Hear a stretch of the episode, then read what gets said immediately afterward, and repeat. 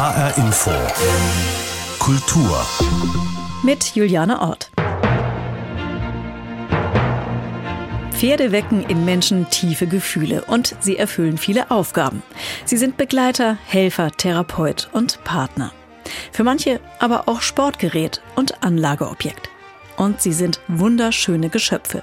Auch wer nicht selbst aufs Pferd steigen will, ist von der Anmut und Schönheit dieser Tiere berührt. Eine HR-Dokumentation ist dem besonderen Verhältnis von Mensch und Pferd auf den Grund gegangen und zeigt persönliche Geschichten von Pferdemenschen. Um sie geht es in dieser Sendung und um die sehr spezielle Kategorie der Pferdemädchen. Pferdemenschen, so heißt die dreiteilige Serie in der ARD Mediathek, die vom besonderen Verhältnis zwischen Menschen und Pferden erzählt. Den einen geht es um Leistung. Sie trainieren mit ihren Pferden, damit sie besonders schnell sind, möglichst hoch springen oder eine Choreografie von Dressurfiguren fehlerfrei vorzeigen können. Das ist die Welt des Pferdesports, die von vielen auch sehr kritisch gesehen wird. Es gibt aber auch Pferdemenschen, denen geht es einfach um Liebe zu ihrem Tier. Sie haben eine tiefe Beziehung zu ihrem Pferd aufgebaut und investieren viel Zeit und auch Geld, damit dieses Verhältnis noch besser und intensiver wird. Die Welt der Pferdemenschen ist vielfältig. Hier ein kurzer akustischer Einblick. Aus einem Fohlen kann eigentlich alles werden bester Kumpel, Olympiastar, Spitzensportler. Das ist eine sehr tiefe Verbindung, die wir miteinander eingehen. Wichtig ist die Liebe zum Tier. Und ich vertraue meinem Pferd. Und das ist eine Partnerschaft. Wenn ich 100.000 Euro für ein Pferd investiere, ist die Erwartung natürlich sehr groß. An die Geburt erinnere ich mich auf jeden Fall. Sowas vergisst man auch nicht tatsächlich, weil das ist immer wieder ein besonderer Moment. Das war eine Begegnung wie, also ich war schockverliebt ist eine Lebenseinstellung. Pferde sind halt 24-7 und nicht nur von Montag bis Freitag. Eindrücke aus der HR-Doku-Serie Pferdemenschen. Autorin ist Antonia Troschke. Sie hat die Serie zusammen mit Alexander Stenzel gedreht. Und ich habe mit ihr darüber gesprochen, was die beiden erlebt haben und was sie erzählen. Als erstes wollte ich aber wissen, ob Antonia selbst auch Pferdemensch ist.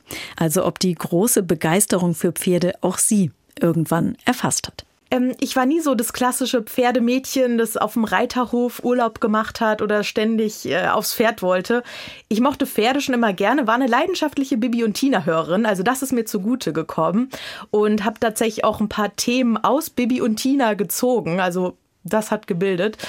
Ähm, da, tatsächlich. Wie meinst du, du hast da Themen daraus gezogen? Es gibt eine Folge Bibi und Tina und das Rückepferd kannte ich nicht und ähm, ich fand es so interessant. Rückepferde sind Tiere oder Pferde, die Holzstämme aus dem Wald rausziehen mhm. und deswegen habe ich das unter anderem mit aufgenommen. Ich war nicht das klassische Pferdemädchen in dem Sinne, mochte Pferde aber immer gerne und hatte dementsprechend auch total Lust, diese Serie zu machen. Genau, und äh, dann bist du halt eben Autorin einer Pferdeserie geworden. Wie hast du dir denn, wenn du jetzt sagst, ähm, du bist jetzt gar nicht so das Pferdemädchen gewesen, aber wie hast du dir dann dieses Thema jetzt nochmal erschlossen für die Serie? Was mir schon vorher klar war, es gibt nicht den Pferdemenschen. Also ähm, klar, es gibt Leute, die reiten, es gibt welche, die arbeiten am Boden, so, so gesagt mit den, mit den Tieren. Also zum Beispiel habe ich Führungskräfte-Coaching ausprobiert. Mhm. Äh, Führungskräfte kommen und lassen sich von Pferden coachen. Eine ganz andere Art und Weise, als sich aufs Pferd draufzusetzen. Also es gibt nicht diesen Pferdemenschen, aber es war mir klar, ich möchte diese Bandbreite einfach zeigen, wie mit Pferden zusammengearbeitet wird. Und dann bin ich ich tatsächlich ganz klassisch in die Recherche gegangen. Was gibt's eigentlich? Ich habe mir Pferdezeitschriften gekauft, habe bei Blogs durchgelesen, war bei Instagram unterwegs. Was kann man alles mit Pferden machen? Und dann habe ich langsam angefangen, die Leute anzufragen und dachte, wow, das ist so vielschichtig und das will ich unbedingt zeigen. Ja, du hast dich also auf die Suche nach Menschen gemacht, die ihr ganzes Geld, ihre ganze Liebe und ihre ganze Zeit in Pferde stecken. War das äh, teilweise vielleicht auch so ein bisschen bizarr für dich, was das so für Ausmaße annimmt? Ja, also teilweise gerade wenn es um Geld ging und ähm, da spielten schon riesige Summen mit, da dachte ich mir, das ist Wahnsinn, was da investiert wird oder auch im Kleinen. Also wenn man nicht viel Geld hat, aber man steckt alles in sein Pferd, in den Stall, in die Ausrüstung rein.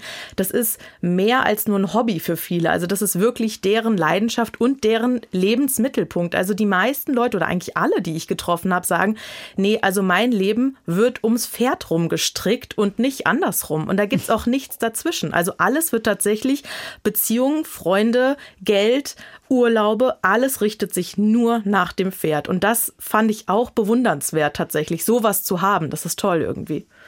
Und äh, viele Menschen verdienen ja auch ihr Geld mit dem Pferd. Ich persönlich hatte beim Gucken der Serie da so einen Moment, wo ich dachte, oh, mich tritt ein Pferd, nämlich als es um die Besammlungsstation des Gestüts Schafhof in Kronberg ging. Und da stehen ja richtig teure Zuchtpferde. Also viele kennen vielleicht noch so Totilas, ähm, so ein ganz berühmter Hengst, der ist schon längst tot, aber dank der Samenbank des Gestüts äh, Schafhof zeugt er auch immer noch weiter Nachkommen. Und da zeigt ihr die Szene einer Samenspende, wo ein Hengst eine Stutenattrappe bespringt. Äh, hören wir da doch mal kurz rein. Hier sieht man unser Phantom. Ähm, das ist für die Hengste eine Art künstliche Stute. Und ähm, dieses Phantom hat eine Besonderheit, dass es sich hydraulisch hoch und runter stellen lässt. Also wenn die Hengste ihren Job gut erledigt haben, bekommen sie am Ende immer noch mal ein kleines Leckerli und darauf warten sie auch immer. Wenn sie fertig sind, kommen sie immer hier vor und warten auf ihr Leckerli. Und wenn die mal leer sind, dann haben sie keine gute Laune. Genau so. Also nach getaner Arbeit gibt's dann irgendwie nochmal so ein Leckerli. Ja, der Hengst und seine Stutenattrappe oder, oder eben das äh, Phantom, wie es da heißt, äh, das war doch beim Drehen bestimmt auch ähm, ein ziemlich eigenes Erlebnis, könnte ich mir vorstellen. Ja, in der Tat. Also das ist auch ein Dreh, den ich nie in meinem Leben vergessen werde. Also mein Kameramann und ich, wir sind danach rausgegangen, waren so, wow, okay, also das war jetzt wirklich ein eindringliches Erlebnis. Aber für die ist es natürlich Alltag. Das ist deren Job einfach. Ja, das sind auf jeden Fall Szenen, die einem im Kopf bleiben, wenn man die Serie Pferdemenschen sieht, die Antonia Troschke ähm, unter anderem gedreht hat. Auf diesem Hof in Kronberg, da zeigt ihr eine sehr eigene Welt von Pferdemenschen. Da hängen Kronleuchter im Stall, da ist alles super gediegen. Selbst das Pferd wirkte so ein bisschen dandyhaft, fand ich. Ähm, es geht da also um Erfolg und Geld. Und aus guten Pferden soll da eben auch möglichst viel Profit äh, gezogen werden. Wie hast du das empfunden? Wird das Pferd da auch so ein bisschen zum Objekt? Natürlich geht es da um viel Geld. Es sind super teure Pferde, die da stehen, Dressurpferde und eine Decktaxe kostet da um die 1000 Euro. Also da ist tatsächlich, damit wird gewirtschaftet. Das ist mhm. einfach so. Objekt. Und, und, Decktaxe heißt, das ist das Geld, was die einnehmen, wenn äh, eine Samenspende abgegeben wird. Genau. Also man kann ein, eine Samenspende teilen in mehrere Portionen, wie es mhm. dann gesagt und das wird dann auch europaweit verschickt. Also da ist schon viel Geld im Spiel. Das ist eine Tatsache und das lässt sich auch gar nicht bestreiten. Zum Objekt Klar, kann man natürlich auch sagen, weil überall, wo mit Tieren gearbeitet wird oder wo mit Tieren wirtschaftlich gearbeitet wird, wird das Tier eventuell zum Objekt. Das kann aber auch sein, dass ähm, Profireiter ihr Pferd eventuell auch zum Objekt machen können. Also ich glaube, dass oftmals das Tier ein Stück weit genutzt wird. Ich will jetzt nicht sagen benutzt wird, aber genutzt wird. Ein ganz klassischer Pferdesport ist ja das Pferderennen. Und das hat mich so ein bisschen verblüfft in der Serie, weil da rauskommt, äh, zumindest wird es da so erzählt, dass es sich finanziell gar nicht richtig lohnt für die Besitzer. Zumindest wird es da so dargestellt. Man kann davon ausgehen, dass ein Rennpferd als Unterhalt circa bei 1500 Euro im Monat liegt. In Deutschland ist in einem Galopprennen nicht wirklich Geld zu verdienen. Die Kosten tragen sich von vorne bis hinten nicht. Also jeder Besitzer zahlt am Ende des Jahres obendrauf. Also Warum pumpen die Pferdebesitzer trotzdem so viel Geld da rein, obwohl es sich für sie nicht lohnt? Ist dir das klar geworden? Das sind in der Tat riesige Summen, die da im Spiel sind. Also ein Pferd wird für mehrere hunderttausend Euro gekauft. Dann kostet es locker 1500 Euro Unterhalt im Monat. Physio, Tierarzt, ähm, der Trainer, alle wollen bezahlt werden. Und dann hat so ein Tierbesitzer oder so ein Pferdebesitzer oftmals nicht nur ein Rennpferd, sondern in unserem Fall, den Besitzer, den wir getroffen hatten, hatte 20 Pferde. Also da kommt schon enorm was zusammen. Für ihn ist es einfach das Hobby, Pferde schnell laufen zu sehen. So einfach ist es. Warum kaufen sich manche Leute ein Ferrari? Für mich auch nicht so nachvollziehbar. Die mögen schnelle Autos, die anderen mögen schnelle Pferde. Ich glaube, das ist das ganze Hexenwerk daran. Ja, Pferdeliebe hat viele Gesichter und man sieht in der Serie Pferdemenschen eben auch viele Menschen, die ihre Pferde streicheln, ja, also vom Jockey über den Polospieler bis hin zum Züchter. Und besonders intensiv wird es, also jedenfalls habe ich das so empfunden, wenn dann so richtige Emotionen im Spiel sind. Also zum Beispiel der Junge, der zu einer Pferdeflüsterin geht, damit er mit seinem Pferd besser klarkommt. Oder der Mann, der mit seinem Rückepferd arbeitet. Von äh, dem Rückepferd hatten wir ja vorhin schon gesprochen. Äh, also das Pferd, das Baumstämme aus dem Wald an den Wegrand zieht, damit sie eben besser abtransportiert werden können. Hören wir da auch noch mal rein bei diesen Pferdemenschen. Die Pferde, mit denen ich arbeite, das sind Partner. Sind das.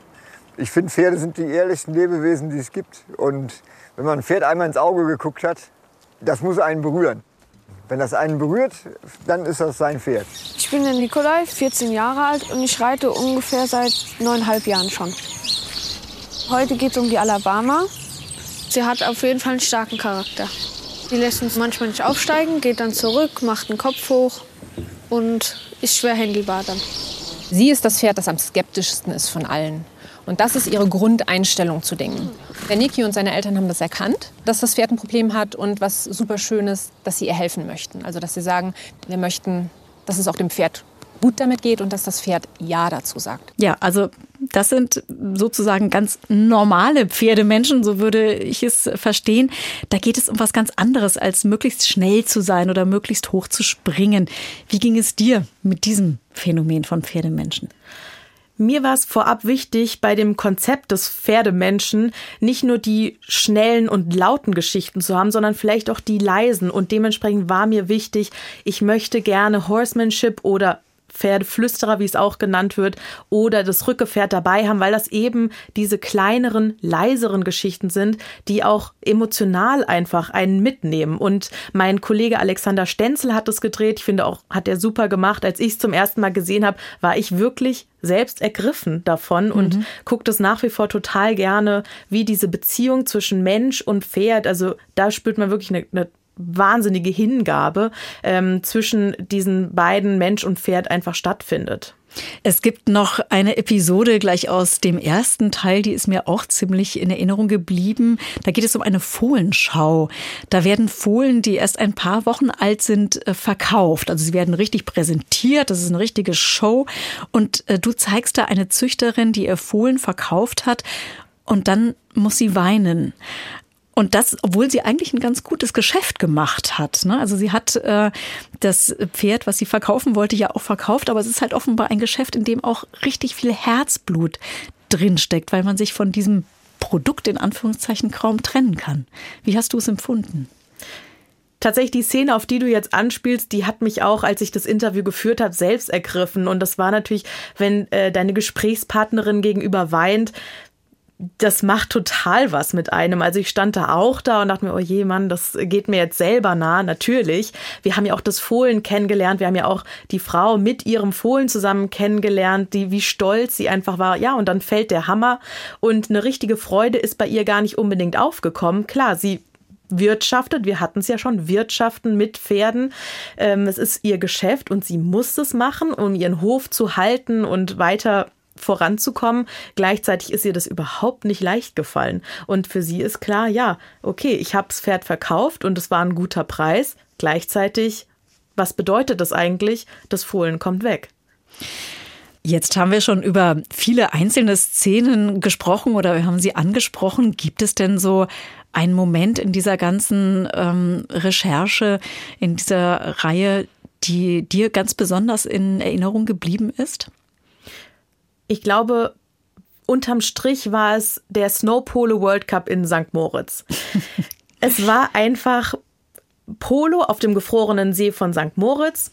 Ähm, und Sport stand da auch im Fokus, das war auch so. Gleichzeitig drumherum war es der Schauplatz von Millionären, Multimillionären, Milliardären, viel ging es um Sehen und Gesehen werden mit Pelz und Brillanten, Tagesticket, 1000 Euro. Mhm. Das war einfach ein Reichtum, der mich nachhaltig beeindruckt hat tatsächlich. Wir hatten auch eine Drohne, die von oben dann das Spiel gefilmt hat und immer wieder musste die Drohne runtergehen, weil der Privatjet von diversen Leuten kam. Also im Minutentakt kamen da die Privatjets über den See geflogen.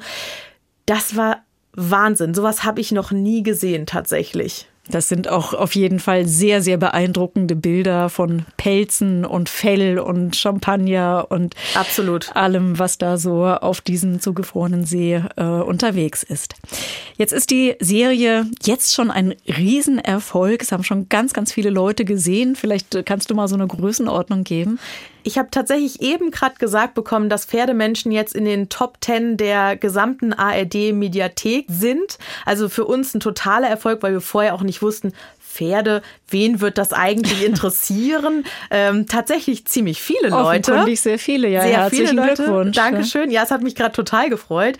Und ähm, das ist natürlich auch eine schöne Bestätigung, wenn man dann, die man für seine Arbeit bekommt. Und äh, sag mal, hast du denn jetzt auch bei der ganzen Beschäftigung mit den Pferden Lust bekommen, dich selbst auch noch mal in den Sattel zu werfen? Reiten werde ich nicht mehr. Also das ist tatsächlich so, dass ich sage, es ist okay, wenn Leute reiten. Ich äh, würde es nicht machen, für mich persönlich.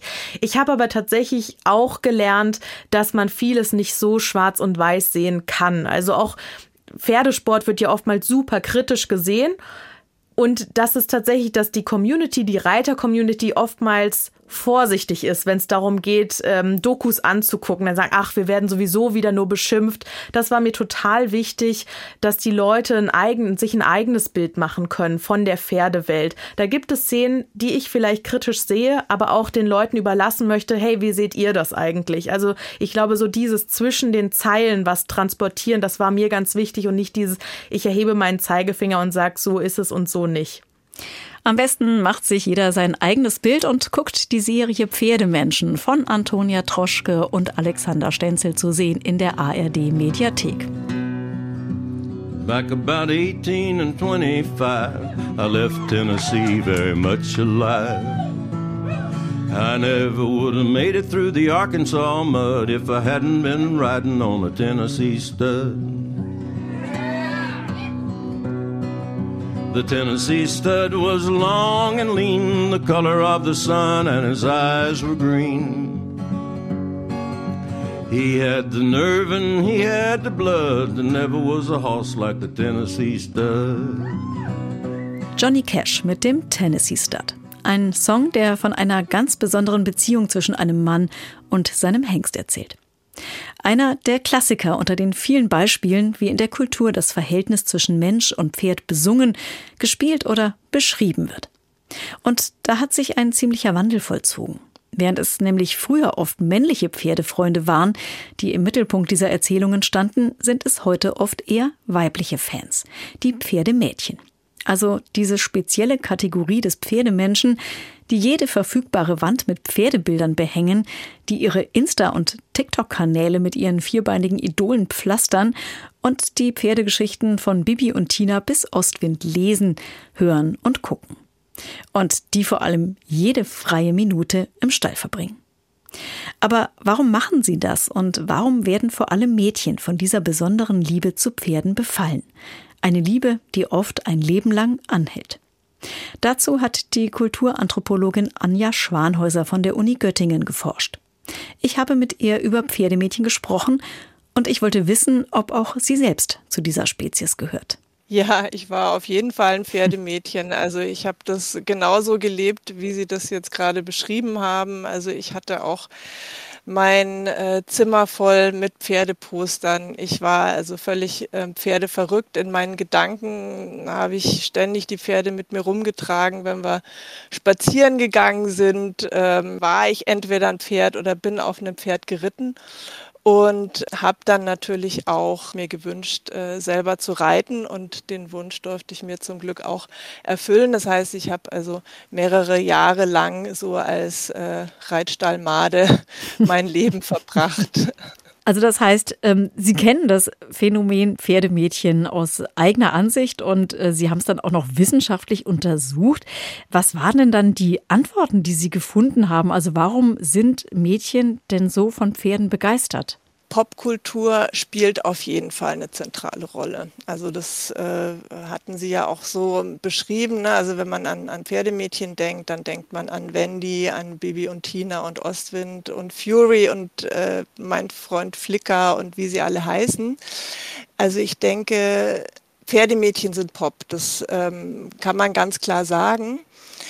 Damit meine ich aber nicht, was oft falsch verstanden ist, ähm, dass die sozusagen ein Produkt des Marktes sind oder Marktes oder der Kulturindustrie, dass sozusagen so ein mediales Bild künstlich erzeugt wird und die Mädchen folgen dann dem.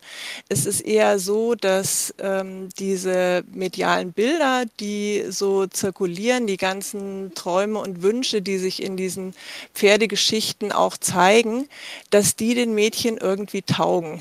So. Aber was genau ist es denn dann? Also was genau suchen oder äh, finden denn Mädchen eben bei den Pferden? Für mich ist es auf jeden Fall mit einer Emanzipationsbewegung verbunden. Pferde sind ein Symbol von Freiheit, Abenteuer, sie sind auch ein Herrschaftssymbol, sie sind ein sehr starkes Symbol. Mhm. Und ähm, ich denke, für die Mädchen ist dieses Symbol verknüpft mit, mit der Sehnsucht, der Hoffnung, dem Traum, irgendwo auszubrechen, tradierte Rollenbilder auch aufzubrechen irgendwie oder auch äh, der sozialen Herkunft zu entkommen. Diese Hoffnung verbindet sich mit Pferden und deshalb suchen Mädchen die Nähe, die Nähe zu den Pferden. Natürlich geht es auch ganz einfach darum, Pferde sind einfach wunderschöne, sinnliche, faszinierende Wesen. Ähm, also es ist auch einfach so eine ganz spontane äh, Liebe, so eine Obsession irgendwie auch, die nicht unbedingt Worte hat ich denke sozusagen über diese Liebe und Leidenschaft, die so ganz spontan eher ist, ist es eben auch mit diesem, mit diesem Freiheitsgedanken und diesem emanzipatorischen Gedanken verbunden. Mhm.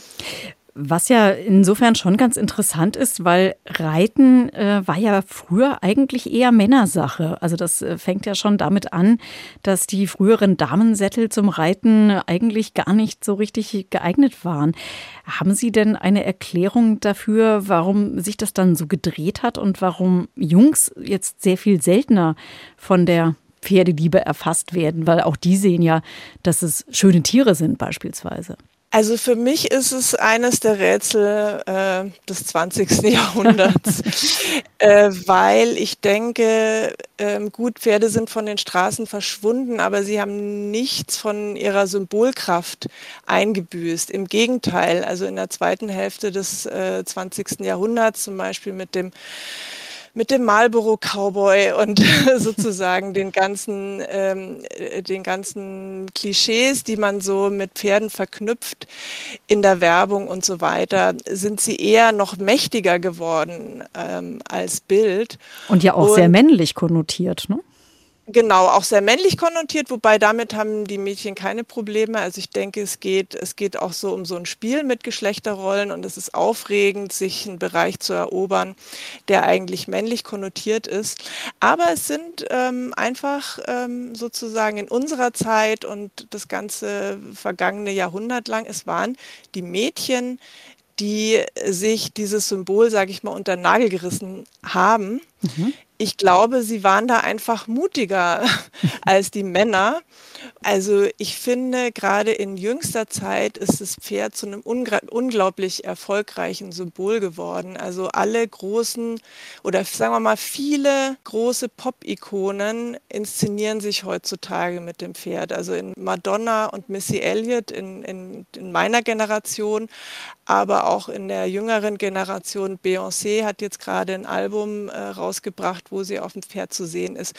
Die schaffen da eben starke Bilder, wo das Pferd und das Pferdemädchen auch so zu so Hoffnungsträger eines gesellschaftlichen Wandels, vielleicht auch einer ökologischeren Zukunft, während die Jungs da einfach mal ein bisschen ins Hintertreffen geraten sind. Dieser Rebell auf dem Motorrad, der ist so ein bisschen, der ist schon lange irgendwie so ins Hintertreffen geraten. Ein bisschen und, ausgestorben, ähm, ja. Genau, genau. Und das sind wirklich die Mädchen, die da die Gunst der Stunde auch nutzen.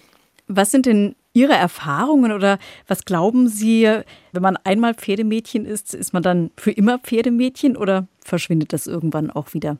Also meiner Erfahrung nach verschwindet es irgendwann, aber es kommt zurück. Meiner Beobachtung nach ähm, ist es was, was einen das ganze Leben lang nicht loslässt. Und manche, die einen kultivieren es als Traum weiter, als unerfüllte Sehnsucht.